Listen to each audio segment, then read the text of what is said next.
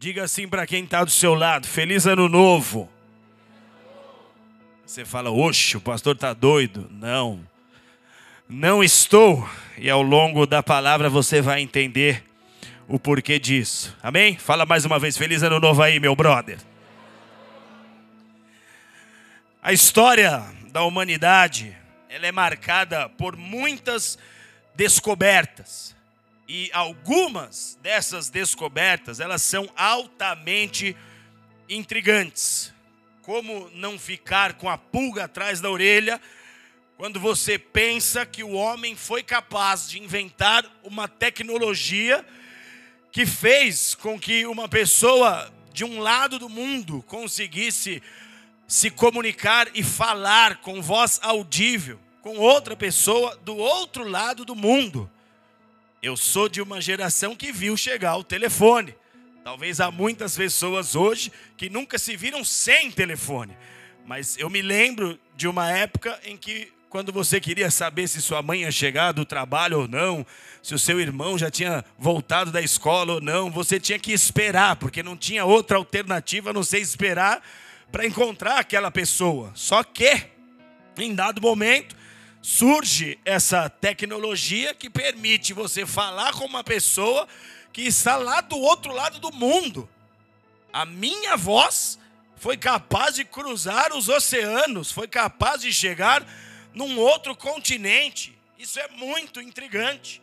O, o, o, inventor dessa tecnologia, na verdade, a maioria de nós sempre ouviu falar que aquele que inventou o telefone foi Alexander Graham Bell, mas na verdade Graham Bell ele foi fundador de uma companhia telefônica em que um outro homem que foi reconhecido como inventor do telefone, um italiano chamado Antônio Mussi, esse homem vendeu a tecnologia para o Graham Bell e Graham Bell então estabeleceu essa tecnologia.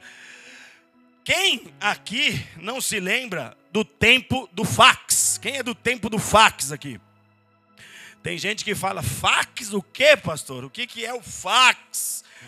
O fax nada mais era do que uma telecópia, era o facsimile. Para quem não sabe, era um aparelho onde você pegava um documento e mais ou menos como a gente faz para tirar uma xerox, para tirar, para escanear um documento, você colocava esse papel num aparelho ligava para uma outra pessoa via linha telefônica e pedia a ela o tal do sinal de fax. Me dá um sinal de fax. Aí a outra pessoa lá do outro lado apertava um botãozinho e fazia aquele. Uma máquina maluca. E o documento que você colocava no teu aparelho aqui, o mesmo texto saía impresso para a pessoa que estava lá do outro lado do mundo. E aí você fala: Meu Deus! Como que esses caras criaram essas coisas? A própria internet, como uma rede global de dados, ela é altamente chocante. Porque textos, vídeos, músicas, tudo é capaz de transitar de um ocidente, do ocidente ao oriente, de um extremo a outro, na velocidade da luz. É impressionante, isso choca. Para quem nasceu com essa realidade, é uma coisa, mas para quem viu e assistiu essa realidade sendo implementada, é chocante. E a luz, então, amados, que descoberta que foi essa que esses homens tiveram, é algo de deixar qualquer um de nós de boca aberta. E eu me questiono: o que, que esses homens entenderam? O que, que esses criadores pensaram, o que, que eles viram no plano invisível que deu condições desses homens substanciarem coisas tão incríveis. Isso mexe conosco. E todas essas descobertas, elas têm algo em comum, porque elas nos mostram que esses homens simplesmente desvendaram certos códigos existentes no universo. Esses homens tiveram acesso a códigos invisíveis, a coisas invisíveis ao mundo natural, às lentes naturais. Esses homens mergulharam no perímetro do sobrenatural e eles conseguiram descobrir certas coisas que fez com que eles consolidassem essas descobertas incríveis, intrigantes. E o que, que nós precisamos entender aqui, amados? É que ainda que exista uma resposta científica para cada uma dessas descobertas, esses códigos existentes no universo, esses códigos que esses homens conseguiram acessar, eles foram sim descobertos pelos homens, mas são códigos que foram criados por Deus, porque Deus é o rei dos códigos. Diga em voz alta: Deus é o rei dos códigos. Agora diga como é crente: Deus é o rei dos códigos. A Bíblia nos conta que quando Israel sai do Egito, 50 dias depois, Israel sai do Egito e 50 dias depois, Moisés está no alto de uma montanha, numa das experiências mais sensacionais que nós vemos também sendo narradas nas Escrituras. Moisés fica 40 dias no alto do Monte Sinai e ele volta de lá, após esses 40 dias em experiência com Deus, após esses 40 dias envolvido pela nuvem de glória do Senhor, Moisés volta dali com uma mensagem.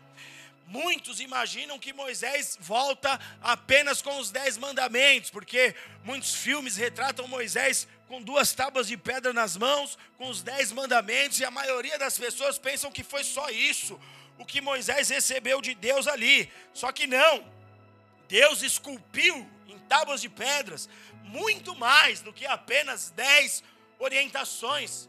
Que acontece com Moisés quando ele está nesse lugar, quando ele está acessando um lugar invisível, quando ele está tendo uma experiência com um ambiente de sobrenaturalidade, é que Moisés recebe de Deus um código de regras dos céus.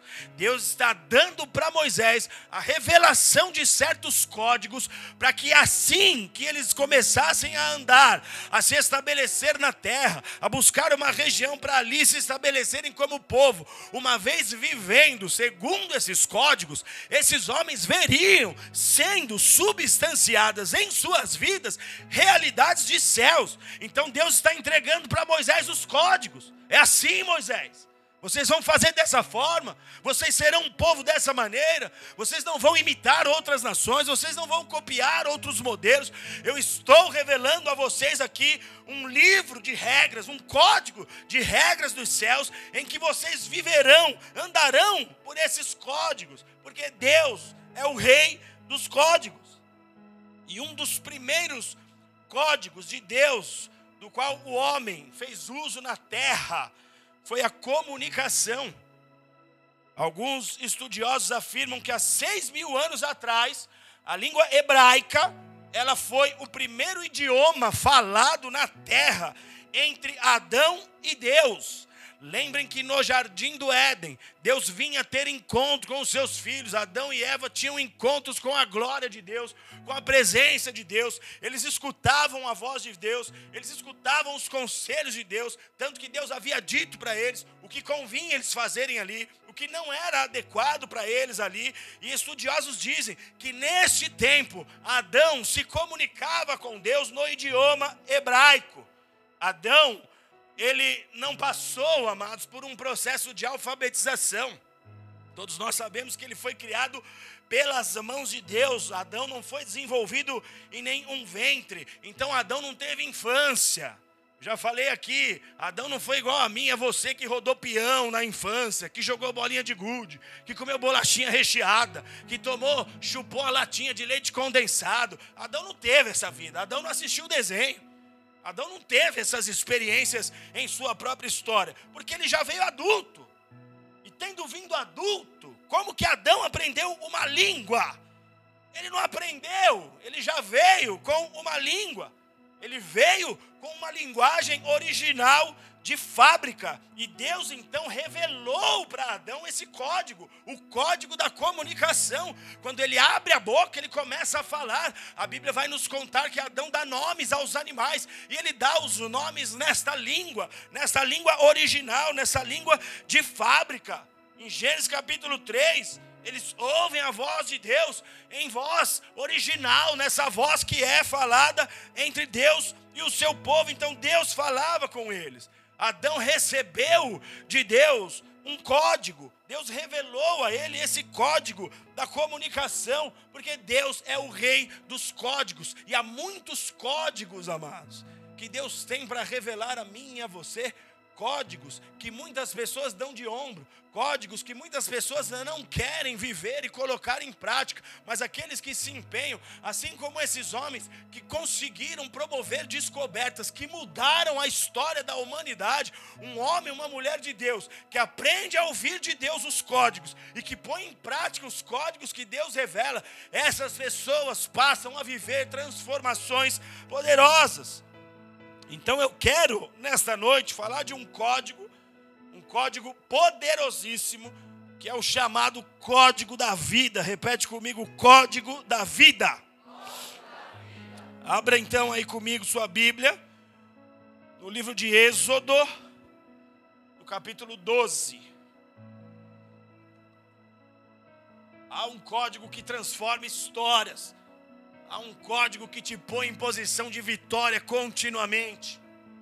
Há um código que já nos foi revelado, que faz com que você supere todo e qualquer desafio, que faz com que você supere todo e qualquer inimigo espiritual da tua alma. É um código poderoso, um, código que a maioria da igreja já ouviu falar, sabe quem ele é, sabe como ele é, mas muitas vezes engaveta o uso desse código. Êxodo capítulo 12, a partir do versículo 1. Coloca na tela para gente. E o Senhor falou a Moisés e Arão na terra do Egito, dizendo: Este mês será para vós o princípio dos meses, este vos será o primeiro mês do ano. Falem a toda a congregação de Israel, dizendo: Ao décimo dia deste mês, vocês tomarão cada um para si um cordeiro segundo as casas dos seus pais, um cordeiro para cada família. Mas se a família for pequena demais para um cordeiro, vocês tomarão juntamente com o seu vizinho mais próximo, conforme o número de pessoas, conforme ao comer de cada um, fareis a conta para o cordeiro. O cordeiro ou cabrito deve ser sem defeito, um macho de um ano, o qual vocês tomarão das ovelhas ou das cabras e guardarão até o décimo quarto dia desse mês, e toda a assembléia da congregação de Israel o matará à tardinha, e tomarão do sangue, e o passarão em, nos umbrais e nas vergas das portas, nas casas em que o comerem, e naquela noite comerão a carne assada ao fogo, com pães ázimos, com ervas amargas o comerão não comerão dele cru, e nem cozido em água, mas assado no fogo, a sua cabeça e as suas pernas com a sua fressura. Nada dele deixareis até pela manhã, mas o que dele ficar até pela manhã, vocês o queimarão no fogo. Assim, pois, o comereis, os vossos lombos estejam cingidos, os vossos sapatos calçados nos pés, o vosso cajado na mão, e ao comer, ao com, e, e o comereis apressadamente. Esta é a Páscoa do Senhor. Porque naquela noite passarei pela terra do Egito, ferirei todos os primogênitos da terra do Egito, tanto dos homens como dos animais, e sobre todos os deuses do Egito eu os executarei, porque eu sou o Senhor mas o sangue será por sinal nas casas em que vocês estiverem. Vendo eu o sangue, passarei por cima de vós. Não haverá entre vós praga para vos destruir, quando eu ferir a terra do Egito. E este dia vos será por memorial. Vocês o celebrarão com festa ao Senhor, através das vossas gerações. Vocês celebrarão como um estatuto perpétuo. Até aqui. Esse é um texto de uma passagem em um período muito específico, porque está tratando da primeira Páscoa que existiu na terra, a primeira Páscoa que existiu no meio do povo de Deus, que foi na ocasião da libertação de Israel do Egito. Após Deus ter julgado a nação do Egito, ao colocar o seu povo em saída daquela terra, Deus falou: primeiro vocês farão uma Páscoa, vocês vão pegar um cordeiro, vocês vão sacrificar esse cordeiro. Este sacrifício já era algo que estava falando de um sacrifício futuro, que seria o sacrifício de Jesus, que também aconteceu num período de Páscoa, num tempo de Páscoa. E Deus falou: vocês vão passar esse sangue nas portas de vocês, porque eu vou enviar um anjo destruidor. E esse anjo destruidor vai fazer distinção distinção na terra entre aqueles que têm uma aliança com esse cordeiro, entre aqueles que comeram da carne do cordeiro, como nós comemos na nossa ceia, de forma simbólica, como um memorial, o pão, o sangue do cordeiro que representa o sacrifício de Cristo. O Senhor está falando para eles: aqueles que comerem, que passarem o sangue nas janelas, nas portas, quando o anjo vier e vir as casas com o sangue, essas casas ficarão ilesas. É exatamente o tipo de promessa que Jesus fez para mim e para você quando ele estava na cruz do Calvário. Porque esta primeira Páscoa, ela falava do sacrifício de Jesus, do sacrifício vindouro, que já aconteceu. Eu e você, uma vez em comunhão com Cristo, nós estamos exatamente debaixo dessa mesma verdade, selados e protegidos pelo sangue do Cordeiro. Amém, amados? Só que aqui, o ponto-chave para nós aqui, está justamente no versículo 2. Quando o Senhor está falando com o seu povo, o Senhor diz exatamente assim: Este mês será para vós o primeiro dia do ano. A partir de agora vocês vão entender que o ano começa aqui, na Páscoa. A partir de agora vocês vão entender que este é o primeiro mês, vocês vão celebrar a Páscoa, vocês vão lembrar da libertação que um dia eu realizei pela vida de vocês. Tem que haver alegria, tem que haver júbilo, tem que haver adoração. Vocês precisam festejar. Essa festa precisa durar dias e dias e dias, porque vocês precisam manter a memória de vocês viva, de geração a geração. Isso é um estatuto perpétuo. Então o Senhor está dizendo: esse mês vos será o primeiro mês do ano. Que mês é esse, amados? Quem arrisca dizer? Que mês é esse? Daqui dois finais de semana nós vamos ter um feriado na nossa nação, que é o feriado de? De? Que mês é esse que o Senhor está falando? É esse mês que nós iniciamos e acabamos de começar. Esse mês de abril nosso aqui representa exatamente esse mês que o Senhor está falando. É aqui que o ano começa. Olha para quem está do seu lado de novo aí e fala: Feliz Ano Novo. É aqui que o ano começa. Houve uma mudança realizada pelo Senhor entre o que foi antes da Páscoa, entre o que foi antes de Cristo e o que acontece depois dele. Então, no calendário judaico, inicia-se no mês de abril o mês de Abib, ou também conhecido como o mês de Nissan. Quando Israel ficou cativo na Babilônia, alguns meses receberam um segundo nome. É o caso do mês de Abib, que recebeu ali na Babilônia esse nome também de mês de Nissan. E esse mês hebraico de Nissan, ou de Abib, é o primeiro dos doze meses no calendário judaico. Originalmente, o ano hebraico, ele começava no mês de Tishré, que para nós é o mês de setembro. Então, quando chega setembro, você vai ver a nação de Israel comemorando ali o seu ano novo. Só que, quando Deus deu início à Páscoa, quando Deus estabeleceu o ciclo pascal, o Senhor mesmo colocou Israel em um novo ciclo anual. Então, enquanto o, o, povo hebreu, enquanto os judeus, os anos são contados a partir do mês de Tishré, porque cada setembro, cada novo mês de Tishré, eles estão falando lá o novo ano, igual nós falamos aqui em 2022, e eles estão na sua contagem de ano, a sucessão de meses e anos.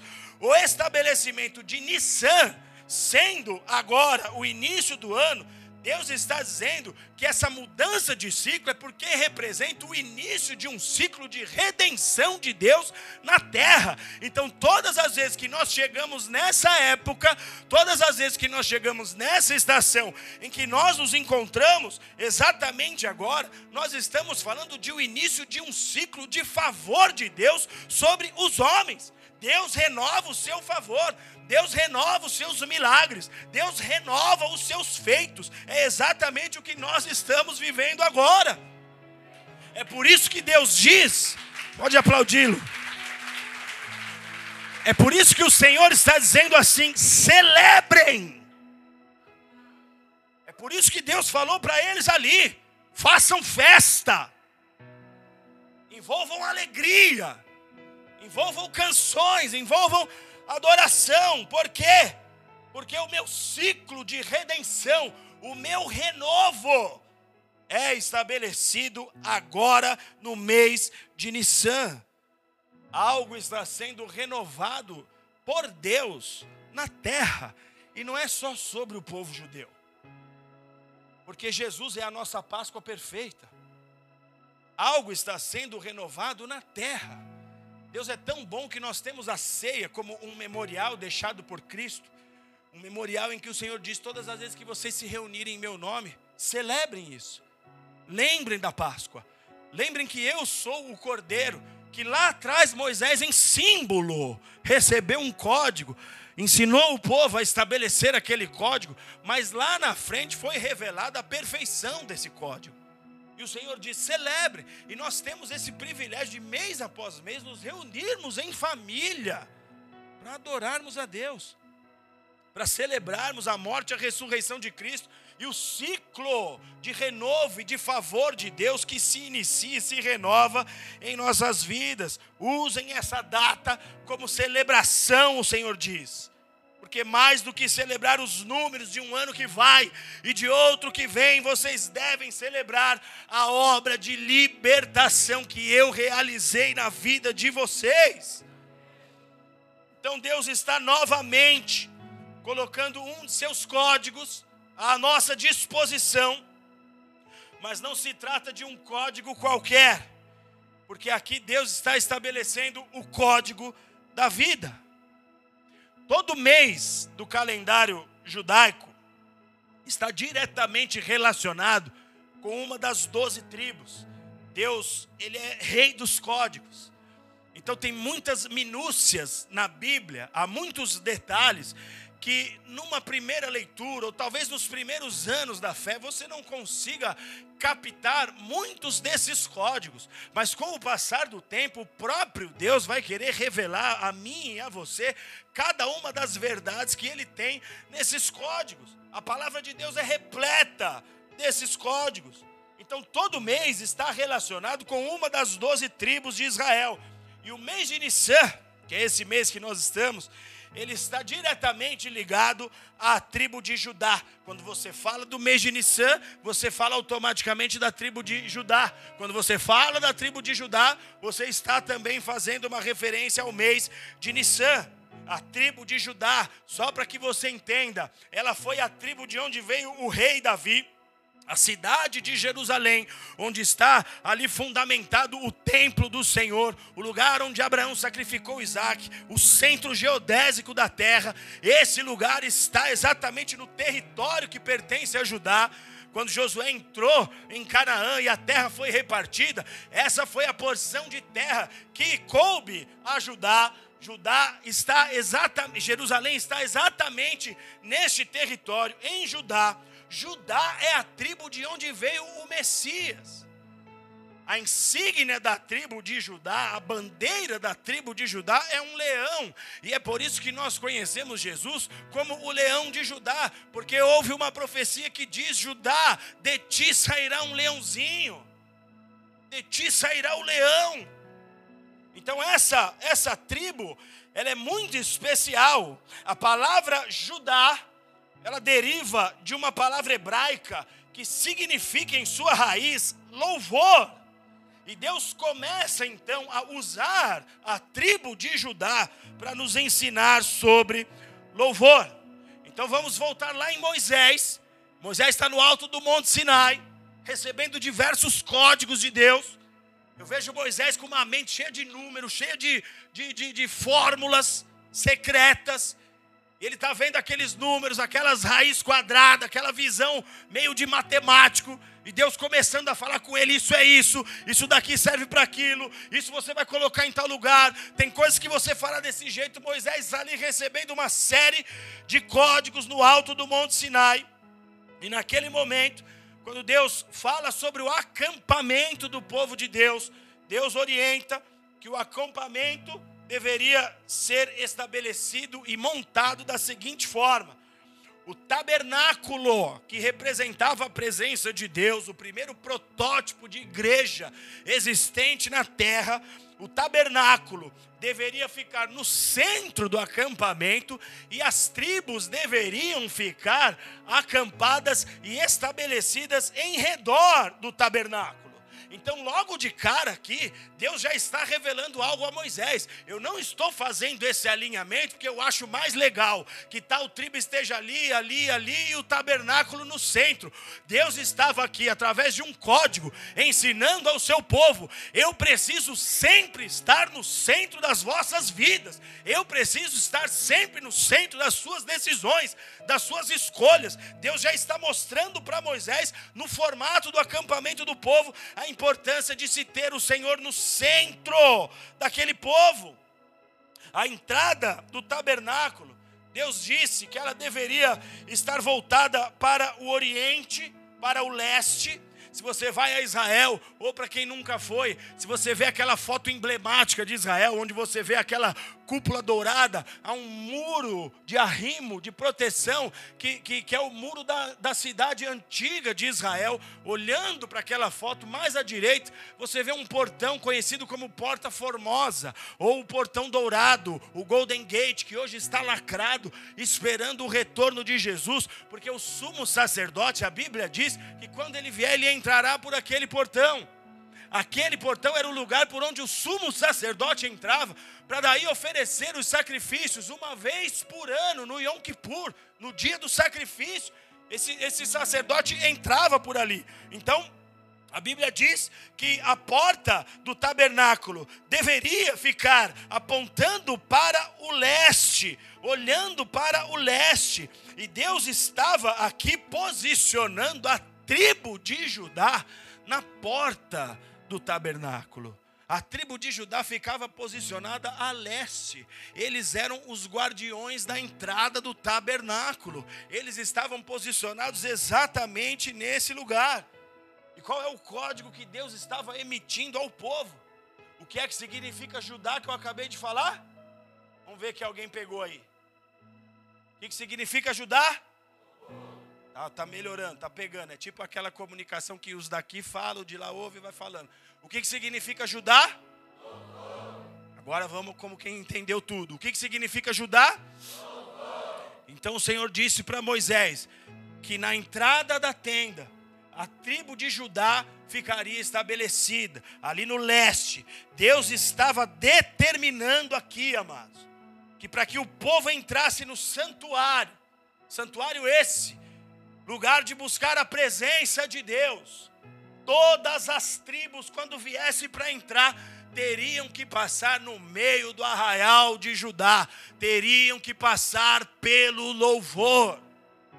Imagine as pessoas saindo de diversos lugares, andando de todas as formas, é hora, é hora do culto, vamos. E aí vem, vem o filho birrento, tomando um tapa do pai, vem a mulher reclamando, e daqui a pouco a atmosfera vai mudando, porque eles vão se aproximando de um lugar que tem uma canção, e que tem uma atmosfera de adoração, e que tem um céu tão cheio de glória, que as pessoas começam a se arrepender, as pessoas começam a chorar as pessoas começam a se humilhar, elas não conseguem saber o porquê. Isso é muito comum dentro da igreja. As pessoas começam a se achegar nesse ambiente e elas não, elas não conseguem entender por que, que eu estou chorando, por que, que essa música está me fazendo sentir esse aperto no coração, por que, que eu estou desejando vomitar esses problemas daqui de dentro, por que, que eu não aguento mais essa situação. Mas nesse lugar eu sinto uma alegria, mas ao mesmo tempo está havendo uma guerra dentro de mim. Por quê? Porque uma atmosfera está sendo trocada. Uma realidade está sendo manifestada aí dentro do teu coração. Por que vocês acham que os nossos cultos começam com adoração? Que alguém inventou e achou que isso é legal? O próprio salmo que se lê na leitura, ele já tem exatamente esse mesmo princípio. O que é salmodiar na presença de Deus? É adorá-lo. Você vai em Israel, os homens estão lá, eles têm o hábito de cantar a palavra de Deus. Eles passam horas declarando aquela palavra em forma de canção. Há um prazer em se adorar. Os pequenos ficam olhando, já ficam aprendendo. Quando eles assumem uma, auto, uma idade que publicamente eles podem assumir certas responsabilidades, eles já começam a adorar. A canção está na ponta da língua deles. Eles não veem a hora de entrar em cena. Sabe, jogador, quando está no banco de reserva, me chama, treinador. Eu sempre fui assim no ministério. Eu sempre desejei fazer a obra de Deus. Me chama, treinador. Me põe em campo. Porque a hora que eu entrar em campo, eu vou, vou botar o coração na ponta da chuteira. Eu vou comer grama. Eu vou dar meu melhor. Por quê?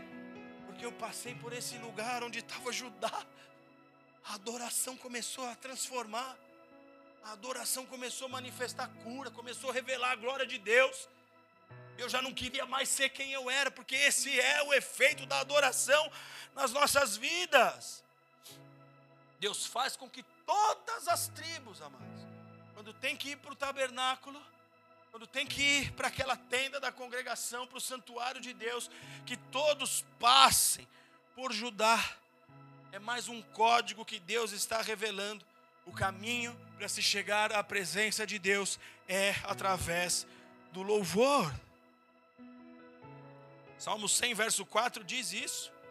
Entrai por suas portas com ações de graça e em seus átrios com hinos de louvor, rendei-lhe graças e bendizei-lhe o seu nome. Cada uma dessas palavras citadas neste salmo revela e fala de uma natureza da adoração, amados. Entrai por suas portas com ações de graça, é a palavra tudar, que significa estender a mão e agradecer. Às vezes o ministro fica insistindo, levanta suas mãos. Tudo bem, os ministros nos ajudam a nos conduzir em adoração. É o papel de Judá. É o papel de Judá. Eu não tenho voz de cantor. Eu sei tocar mal e mal meu violão.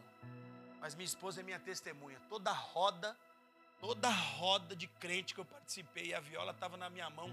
Eu nunca aceitei que o povo ficasse cantando. Ah, não, não, não. Falei, rapaziada, nós estamos adorando o rei. Nós estamos adorando o rei. Nós estamos adorando quem nos tirou do buraco que a gente estava. Nós estamos adorando quem se entregou na cruz do Calvário, que foi cordeiro de sacrifício lá no nosso lugar. Nós precisamos festejar, porque foi o que ele falou: celebra. Foi o que ele falou: festeja. Adore com toda a tua força, de toda a tua alma, de todo o teu entendimento. Você já experimentou e adorar a Deus até você não aguentar mais cair no chão e dormir? Quantas vezes? Começa a adorar, estou lá no meu secreto com Deus não tem nem mais força. Eu entro debaixo da, da mesa do meu escritório falo, Senhor, está esgotando. E ali eu fico até apagar. Até que a glória dele faça eu entrar no sono profundo. Porque é isso que ele espera de nós. Celebre é dar uma oferta de agradecimento, é louvar a sua bondade, entrar em seus atos com hinos de louvor, é uma palavra chamada terrilá, que significa cantar louvores. Então, um termo que é encontrado em muitas músicas de agradecimento. Salmo 22, verso 3: Deus é entronizado no terrilá do seu povo. Ele ama quando ele é adorado. Na verdade, quando ele é adorado, ele faz questão de estar presente. Eu e você só gostamos de estar em lugares que nós somos bem-vindos. Sim ou não? E você tem que aprender isso. Queira estar onde você é celebrado, não onde você é tolerado. Aqui ele é celebrado. Por isso ele chega até antes. Por isso ele chega primeiro e fala: ali tem um povo ali que me quer. Tem uma galera ali que quer me adorar. É lá que eu vou. Minha agenda tem um X aqui, é naquele lugar, É no meio daquele povo que eu quero estar. Rendei-lhe graças, é tudo o que o salmo está dizendo, é uma palavra chamada Yadá, que é levantar as mãos em louvor, é dar graça, é reconhecer as obras de Deus. Obrigado pelos livramentos, obrigado pela proteção, obrigado, Senhor, pela comida que está na mesa, obrigado pelo teu amor. Que amor é esse? Isso vai se tornando tema de canção. Que amor é esse? Que amor é esse que me perdoa, que me aceita do jeito que eu sou, cheio de erro, cheio de deformidade. Bendizei-lhe o seu nome, Baraque, que fala de ajoelhar-se. Quando o pastor fala aqui, ó, curva sua cabeça, fecha seus olhos, às vezes eu olho, tem uns que ficam igual uma coruja. Eu não. Não é para mim não, filhão. Não é para mim não. Se fosse para mim, você podia ficar com essa cara de coruja aí mesmo para Ele. Tu se prostra para Ele. A tua parada aqui é com Ele, não é comigo. Eu sou só um, um, um bambu que Ele resolveu pegar na mata. Eu sou bambu mesmo. Sou ou não sou bambu, pastor? Sou bambu. Os que estão mais perto de mim sabem, eu sou altamente amoroso, mas quando eu tenho que sacar o bambu, é comigo mesmo também. Meu ministério é ser bambu. Eu nunca fui crente a Lisabel. Que o cara chega chorando e fala: ai, toma uma teta aqui. Que teta nada. Dá um tapa na orelha, toma vergonha nessa cara. Jesus já pagou todo o preço pela tua vida. Te arruma. Te arruma. Fala aí para quem está do seu lado. Te ajeita. Tudo começa com adoração. O código que Deus está dizendo e revelando para mim e para você aqui. Tudo começa com louvor. Judá tinha um papel muito importante de ser a primeira tribo que saía em marcha em qualquer movimento do povo.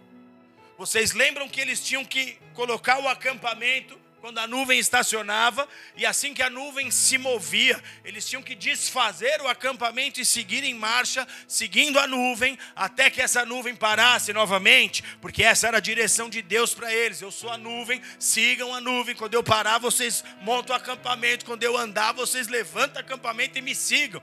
Nessas marchas, quem ia na frente era a tribo de Judá. Vocês veem que o diabo imita tudo, pega as torcidas de time de futebol. Quem é que vai puxando o comboio? Não é os caras que vai com os instrumentos tudo, porque o diabo conhece como as coisas têm que ser. O diabo sabe dos códigos de Deus, os que foram revelados aos homens. Então Judá ia na frente na marcha.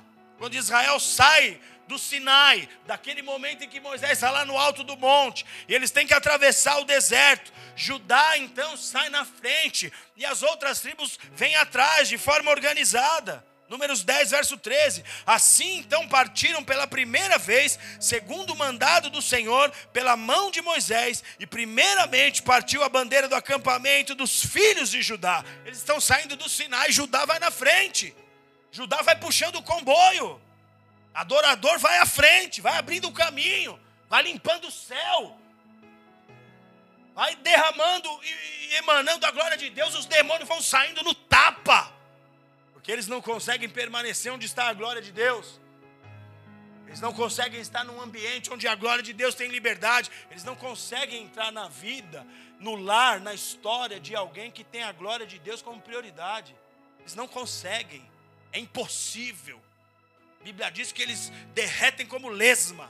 Já botou sal em lesma? A adoração é igual sal em lesma. É isso que acontece com eles. Eles não gostam desse tipo de discurso. Porque são códigos sendo revelados. Em Juízes capítulo 1, Israel está então se preparando para uma batalha. E aí o povo pergunta como é que deve ser, como é que a gente deve marchar, eram as primeiras guerras, como é que a gente deve andar. E aí nos versos 1 e 2, Juízes 1, versos 1 e 2. Depois da morte de Josué, os filhos de Israel perguntaram ao Senhor: Quem dentre nós subirá primeiro contra os cananeus para pelejar com eles? E o Senhor respondeu: Judá subirá primeiro. primeira tribo que tomou posse ali no território dos cananeus foi Judá. Aí lá em Juízes, capítulo 20, verso 18, novamente o povo faz uma pergunta a Deus. Levantaram os filhos de Israel, subiram a Betel e consultaram a Deus e disseram: Quem dentre nós subirá primeiro a pelejar contra Benjamim? E o Senhor respondeu: Judá subirá primeiro. O que, que tem que ficar para nós aqui, queridos? Que à medida que você observa a palavra de Deus, à medida que você observar essa palavra, você vai perceber que tudo aquilo que está relacionado ao primeiro mês, ao mês de Nissan, obedece um padrão. E esse padrão é o código que Deus deseja nos revelar. Então, em outras palavras, Nissan está falando do início do ciclo da vida, Nissan está relacionado à tribo de Judá que fala de louvor. Portanto, o código da vida. Quem quer saber qual é o código da vida e andar no código da vida, dá um glória aí. O código da vida é que o louvor a Deus vem antes de toda e qualquer coisa.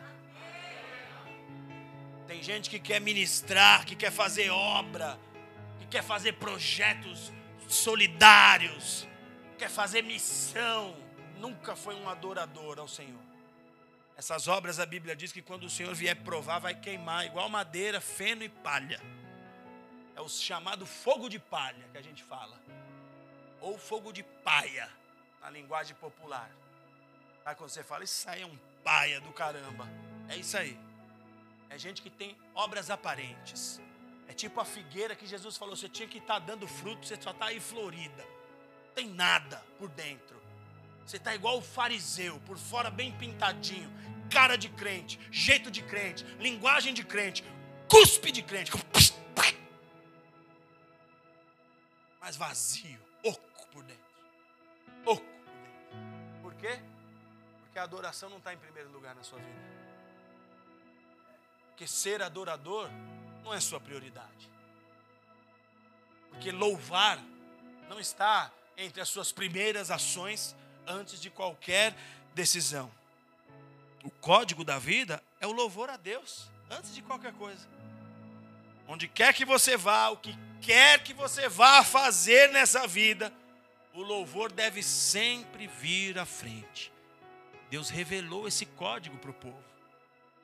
Qual não foi o erro da nação de Israel?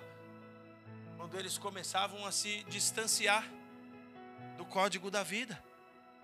Eles começavam a adorar outros deuses, eles começavam a levantar altares. Deus falava para eles não se envolver com as mulheres do povo da terra, as cananeias, e os caras iam lá, queriam pegar as cananeias, fariséia. Tudo pervertida. Aí tem um monte de cara dentro da igreja que não quer uma mulher santa, quer uma cachorra pervertida, e vice-versa. Um monte de menina dentro da igreja, Deus querendo te livrar de vários males, desses cachorrão que só quer fazer mal para a sua saúde espiritual, mas você tem um fetiche por cachorrão, e só Deus para explicar o que é isso. Mas é porque você ainda não se embriagou de louvor. Não é prazeroso ainda para você adorar? Quando você fala quero estar na sua presença, é só porque está na letra da canção. Quando você fala minha prioridade é o Senhor, é só porque está na letra da canção. De forma prática não se vê isso. E aí sem louvor o que acontece? O que acontecia com Israel? Os caras iam para a guerra, pau, tomava pau. Cheio de dons, cheio de talentos, cheio de promessas sobre as suas vidas ia para a guerra, pau. Oportunidade brilhava. Entrou, mandou o currículo, chegou lá, o cachorro morde o cara. Na entrevista. Fala, meu Deus. Vinha atrás do emprego, saí sem a batata da perna. Não envolve louvor, cara. Aí você vai ver que o campo é só assolação. Que o campo é só dor. Que o campo é só lamento porque você não entendeu o código da vida que o Senhor revelou. Deus está entronizado sobre os louvores do seu povo. Louvor é o ambiente onde Deus habita. Quer encontrar a glória de Deus, a presença de Deus, comece a adorar. Talvez as sua, suas primeiras palavras, os primeiros acordes vão estar meio travados. Mas isso é natural de nós estarmos na Terra. Nós ainda estamos no planeta Terra. Mas se você insiste, tem uma hora que faz. Você vê, você está em outro ambiente. Está dando gargalhada e chorando ao mesmo tempo. Você fala: Que brisa é essa? Tomei nada, Jesus. Comi nada diferente hoje. Eu rio e choro, rio e choro. O que, que é isso, Jesus? É o efeito da glória de Deus na sua vida. Se nós queremos a vida de Deus em nós, o louvor deve estar presente primeiro. Esse é o código da vida. Então você precisa se fazer alguns questionamentos. Porque antes de você ser um bom entendedor de Bíblia, você tem que ser um bom adorador. Porque o código da vida não está no conhecimento. O código da vida está na adoração. Não, porque eu já aprendi uns versículos. Essa palavra aqui do original, do original. Virou moda na igreja isso. Não estou falando da bola de neve apenas. Porque no original. O original e você não é original adorador. Não, porque lá, dark, paz. Ah, meu amigo, eu conheço tanta gente que só tem flor, só tem folhagem, não tem fruto. E o que é que Jesus diz? Que a árvore vai ser reconhecida pela folhagem? o homem de Deus vai ser reconhecido pelo tanto que ele conhece de Bíblia? Tem alguém, tem um cara que sabe mais de Bíblia que qualquer um de nós aqui, o nome dele é Satanás. Sabe mais de Bíblia do que nós tudo. Conhece o original. Satanás vem um dia falar com você de Bíblia, fala lá no original. E ele vai te convencer igual ele convenceu Eva. Porque a Bíblia diz que as palavras dele são como lisonjas é um, é um doce ouvir o bichão. Você pensa que ele vai vir te assustando. Mas nada. A sua originalidade é ser adorador. Então, antes de você ser um bom pai, antes de você ser um profissional de sucesso, antes de você ser um líder bem sucedido, porque está tá no hype isso. Mentoria cristã, você tem que ser líder bem sucedido. E adoração a quilômetros e quilômetros de distância do tal do líder bem-sucedido. O que é ser bem-sucedido? O que é ser bem-sucedido? Biblicamente, ser bem-sucedido é viver o que diz o Salmo 139. Todos os meus dias foram já determinados antes que um só deles existisse. Então, se eu viver o que Deus determinou, para mim eu sou bem-sucedido. Para o mundo, para o mundo pode parecer que o meu sucesso é um fracasso mas para Deus é o que estava determinado ao meu respeito. Pode aplaudir Jesus.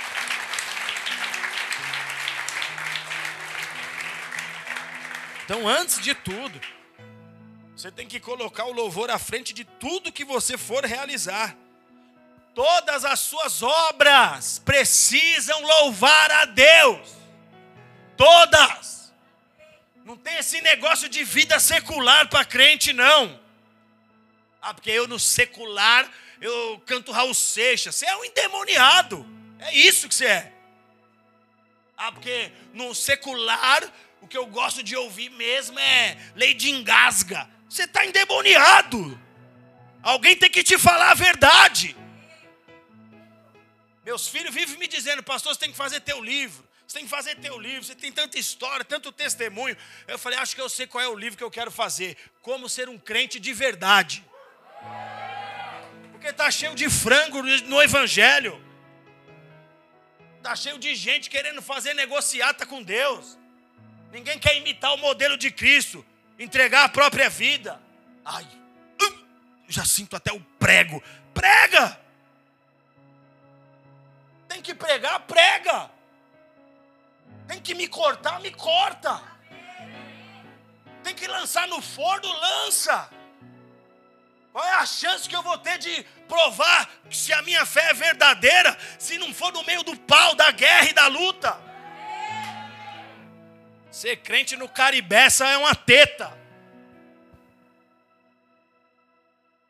Quem é que quer ser enviado para tantas outras cidades aí precisando ouvir o Evangelho? Tanta família destruída nessa Paraíba. A mesma pergunta continua sendo feita: a quem enviarei? Ai, mas é que lá não tem shopping. shopping. Shopping, cara. Ah, mas lá não tem cinema. Você quer o que no cinema? Você quer ver os demônios que brota na tela e entra na tua alma, te corrói, e depois você está numa angústia absurda e não sabe por quê? Porque você vive em canais e séries, traz de série. Perdido no planeta, não sabe quem você é, crise de identidade. Querendo copiar o modelo de lá, o modelo de cá, você não aprendeu a amar sua identidade, você não aprendeu a amar sua própria história. E a Bíblia diz que eu só vou conseguir amar o próximo se eu aprender a amar a mim mesmo. Não aprendeu nem quem você é. Não aprendeu a gostar de cuidar de você mesmo. Cortar o cabelo, cortar o pelo do nariz, o pelo do sovaco, dar um tapa na cabeleira. Depilar a pernoca. Tem que cuidar. Você é um reflexo da glória de Deus na terra. E nós estamos numa geração que se você não se cuida, ninguém vai dar crédito para a tua pregação. A menos que o teu chamado fosse o João Batista lá no meio, no, perto do rio lá, e Deus falou: fica lá, fica lá. Aí não adianta também você querer pôr roupa boa, não. Fica lá, é ali que eu te quero, pregando desse jeito aí. Eu tenho uma pegada meio João Batista. Gosto dela. Às vezes tem até que fala, calma, João. Calma, João. Todo mundo brother, João. Família, João. Mas é que o João é assim, agitado. O João é igual o teu vô. Que quando via você na errada, pegava você e falava, mas menino, ele, ele queria o teu bem, mas ele era meio João. Mas era para o bem. Então você precisa colocar o louvor à frente. Suas obras precisam louvar a Deus. Agora responda para si mesmo: seu casamento está louvando a Deus? Seu casamento está louvando a Deus? Seu business está louvando a Deus? Ou você é do tipo que atropela todo mundo para ter o que você quer? Ou você não se importa como as pessoas vão ficar, tanto que você ganha o que você tem para ganhar? Você é do tipo que você nunca aceita perder, só você quer ganhar? Só você quer lucrar? Não se importa em ferir as pessoas? Na sua caminhada, você tem deixado mais rastros de destruição ou de edificação? Quem te conhece, o que elas falam de você? Qual é o testemunho que você tem dado a esse mundo? Suas obras estão louvando a Deus? Deixa eu te perguntar uma coisa as pessoas com quem você convive, sabe que você é crente mesmo? Sabe? Meu Natan vive perguntando, pai, essa música é de Deus? Esses caras é crente? Hoje ele viu os jogadores lá comemorando o título, ele fala, eles são cristãos? Essa é a preocupação dele. Eles são cristãos, pai? Eu falei, são, são, tudo cristão. Como tem dois ou três lá que são, já passa um pano, né? As pessoas sabem que você é crente, cara. Eu, já, eu, já, eu gosto de um testemunho, coisa minha, tá? Você não precisa ser igual a mim. Muitos aqui já ouviram, mas tem gente que não ouviu. Pode ser que você fique chocado um pouquinho, mas é, é o João. João, eu trabalhava numa empresa que os caras ouviam música do mundo. Era uma loja de surf dentro de um shopping em São Paulo. E tá, tá, tá, tá. Um dia eu saio da loja, Sábado à noite, tarde, trabalhei das 10 da manhã até meia-noite. Sábado a gente tinha que dobrar, aquela loucura. Tô indo embora. Tinha um Discman na época. Coloquei diante do trono. Tô amarradão indo embora, descendo em direção ao metrô Marechal Deodoro. Resolvo passar pro outro lado da rua, porque tinha um bar onde era o happy hour da galera do shopping, a balada da galera do shopping. Quando eu passo, uns amigos de dentro do bar fazem, é Gutão, com dois copos na mão. Eu falei, ah, Jesus, foi eles que pediram. Estou sempre na loja lá comportado, mas esses caras precisam entender que os crentes é mais doido do que eles. Aê, Gutão! Eu guardei o fone, atravessei a rua, já atravessei assim, aê, aê. Aí um copo amarelo de cerveja, um outro vermelho, uma bebida, sei lá que bebida que era. Eu peguei o vermelho, falei, dá aí esse copo. Aí ele, menino virou, olhou para dentro do bar e falou, Gutão! Era o diabo já dizendo assim, ó, o crente vai beber. O diabo não é onisciente, não sabe o que você vai fazer. Ó o crente, ó o Gutão, ó o Gutão. Eu peguei o copo, dei lá na parede, lá do outro lado da rua. Pá!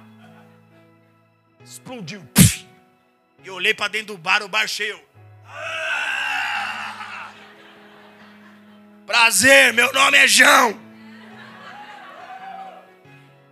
Tenho mais nada naquele lugar. Até hoje eles não esquecem disso. Até hoje eles não esquecem disso. Então você precisa se questionar. As pessoas sabem que você é cristão. As pessoas sabem que você é um carregador da glória de Deus. As pessoas sabem que a sua missão nessa terra é emitir a luz do reino, a luz da glória, a luz do evangelho. Ou você fica calado quando as pessoas estão num grupinho, no trabalho, na faculdade, na família, falando absurdos, muitas vezes afrontando a tua fé, afrontando a tua decisão, a tua escolha por Jesus, e você não se posiciona, não defende tua fé, não fala do amor de Deus, não mostra quem é o Senhor, quem é que morreu na cruz por você. Você tem deixado que legado, que história para trás. Como é que eu faço então para viver de acordo com esse código da vida? Já estamos encerrando. Nós estamos aqui nesse ambiente de glória, amados. No altar de adoração, buscando a face de Deus. A pergunta é como fazer então para que em minha vida haja um constante louvor a Deus? Como? Como viver de acordo com o código da vida? Em Nissan, o mês de Nissan, inicia também a primavera dos judeus. E a primavera, ela tem um simbolismo que fala de sair de uma estação de morte, representada pelo inverno, e entrar numa estação de florescimento. É a nova vida de Deus vindo sobre a terra. Então, essa é uma estação profética de milagres é o início de uma estação, uma estação de favor de Deus. É um tempo de portas abertas. É ano novo, queridos. Deus estabeleceu esse momento como início de um novo ano.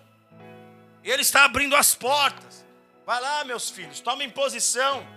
Vai lá, meus filhos, tomem posse daquilo que eu gerei e determinei para vocês. É o tempo do renovo do Senhor para as nossas vidas.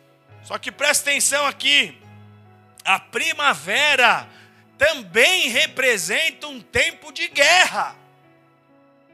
Segundo Samuel, capítulo 11, verso 1 diz: Na primavera, época em que os reis saem à guerra, Davi enviou Joabe e as tropas do exército de Israel, e eles destruíram os filhos de Amon, sitiaram a cidade de Rabá, mas Davi ficou em Jerusalém.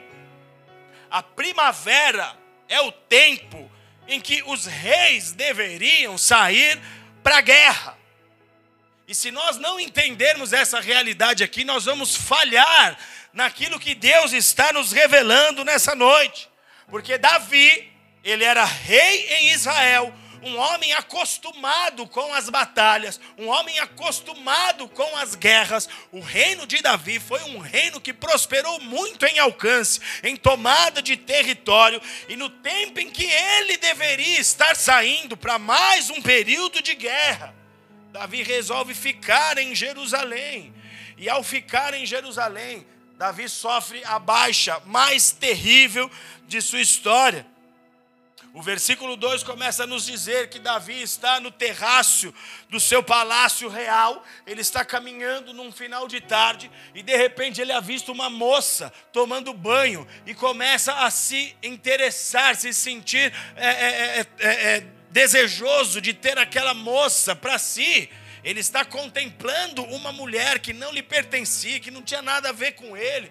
E ele começa então a desejar aquela mulher. E ele pede: vai lá, investiguem quem é essa mulher, vejam quem é o marido dela.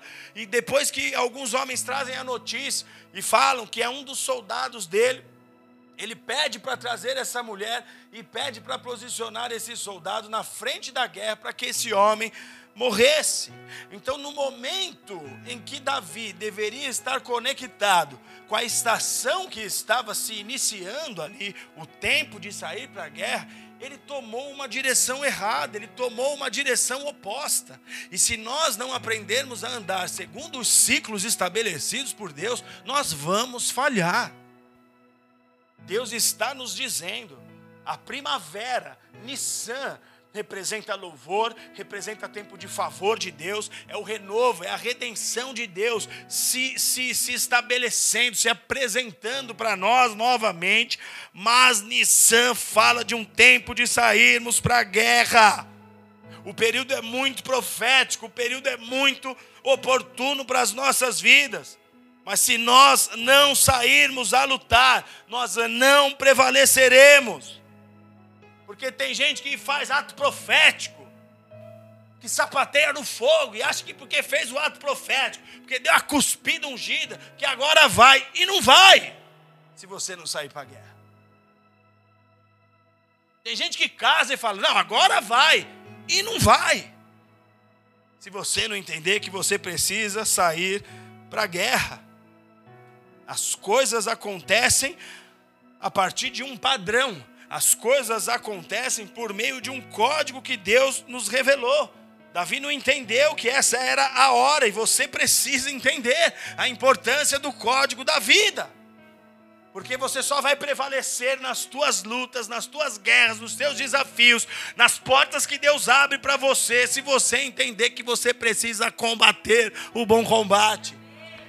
Porque Deus abre a porta e fala: está aqui Canaã. Só que lá em Canaã tinha os cananeus, os caras tinham que expulsar os cananeus de lá. Está aqui teu marido, mas você tem que tirar um monte de carrapicho desse homem em oração. Está aqui a mulher que eu sonhei para você. Só que você vai precisar jejuar e orar, porque ela é mimada. Foi a mãe que formou de um jeito errado. Ela pegou o exemplo da tia. Você vai ter que orar para essa casta de demônios sair de lá. Está aqui uma nova porta profissional, está aqui um novo cliente. Só que você vai ter que orar, você vai ter que guerrear, você vai ter que ir atrás, você vai ter que marchar. Você vai ter que querer ir para essa guerra.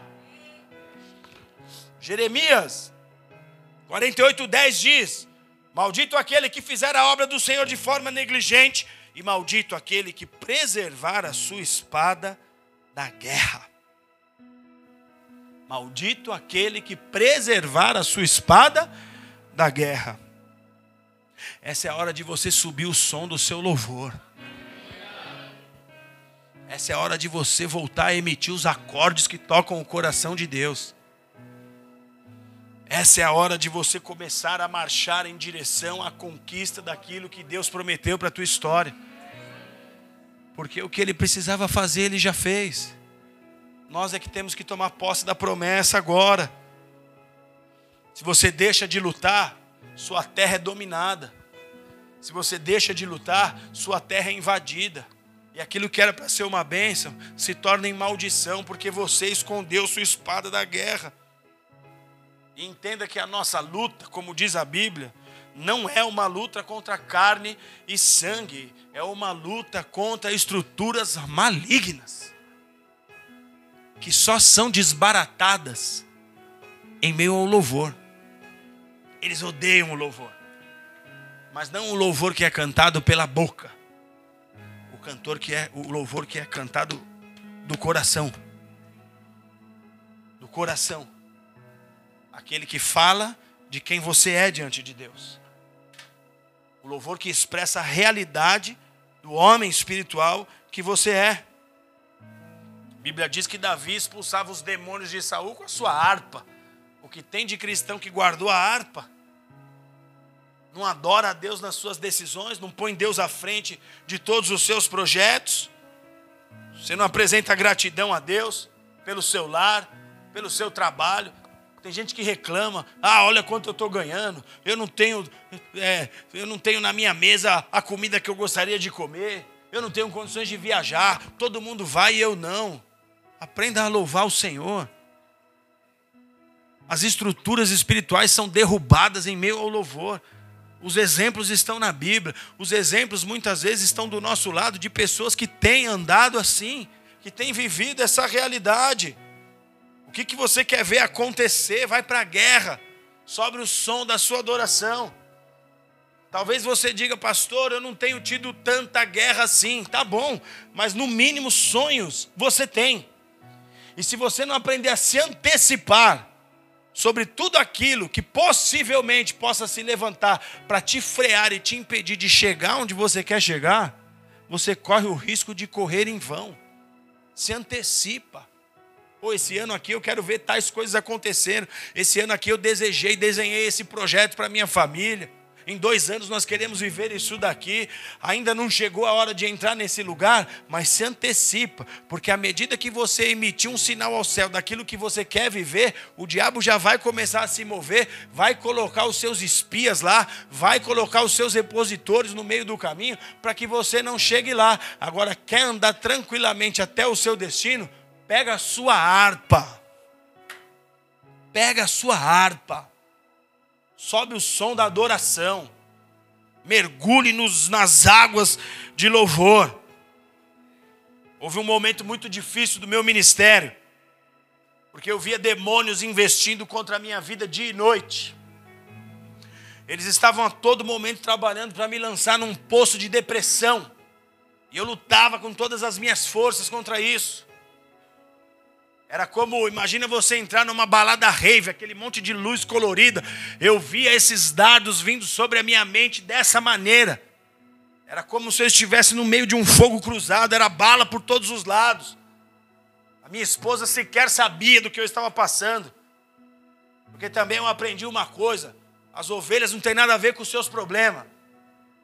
Aprendi desde cedo isso.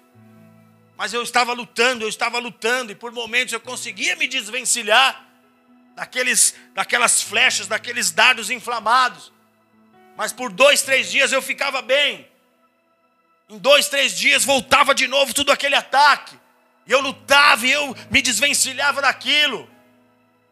Eu vinha, chegava aqui para pregar, conseguia pregar, as coisas aconteciam, as coisas fluíam, pessoas eram tocadas, vidas eram salvas, a obra acontecia, mas lá a semana começava, lá vinha os demônios de novo. E eles queriam me lançar num poço de depressão. Até uma hora que eu falei: Senhor, tá é tudo errado isso aqui.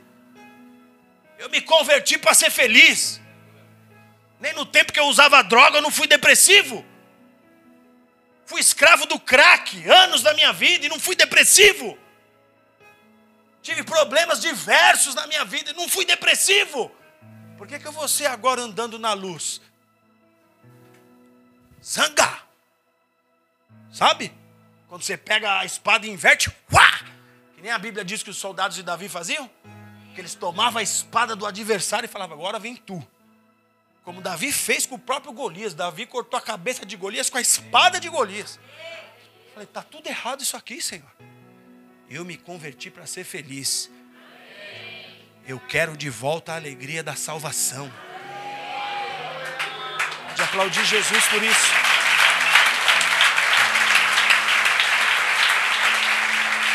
E foi quando eu me determinei. Foi quando eu me determinei numa época Falei, a partir de agora eu vou, eu vou fazer o meu Shabat. Dava sexta-feira, pôr do sol, falava, acabou. Só ia voltar a me envolver com as coisas que eu deveria me envolver no sábado, ao pôr do sol novamente. Eu comecei a entrar no descanso do Senhor. E eu comecei a tocar minha harpa de novo. E há muita gente aqui que o diabo está querendo te jogar no calabouço da depressão te fazendo acreditar na história dele, te fazendo acreditar no papo furado dele, te escravizando na comparação, falando para você que você não tem vivido sucesso. O que é sucesso? Nós acabamos de falar aqui. Sucesso é viver o plano que Deus determinou no seu livro para a minha vida. Tem muita gente aqui que o diabo está querendo te lançar no calabouço da depressão. E nós sabemos que causas naturais geram dor. Há um luto envolvido numa perda. Isso é normal. Mas luto tem prazo de validade. Até porque a Bíblia diz que o Espírito Santo, o papel dele é nos consolar, é nos ajudar em nossas fraquezas. O Espírito Santo é o dínamo, é o ânimo sobre nós. Ele é a explosão em nossas vidas. Haverá um tempo de luto numa casa natural? Haverá. Mas o Espírito está pronto a te consolar no momento em que você levantar a mão e falar: Me consola como ninguém pode me consolar. Me traz ânimo como ninguém nessa vida pode me trazer ânimo. Pega a sua harpa de volta. Sobe o som da sua adoração. Porque quando você começar a adorar a Deus em espírito e em verdade, com canções, mas com atitude, você vai ver um a um dos seus problemas esfarelando como pão. Eles vão sumir. Porque na presença de Deus não há medo. Na presença de Deus não há temores. Na presença de Deus não há falta de nada. Na presença de Deus, o Senhor revela a você quem Ele te escolheu para ser nessa terra. Curva a tua cabeça, fecha os seus olhos.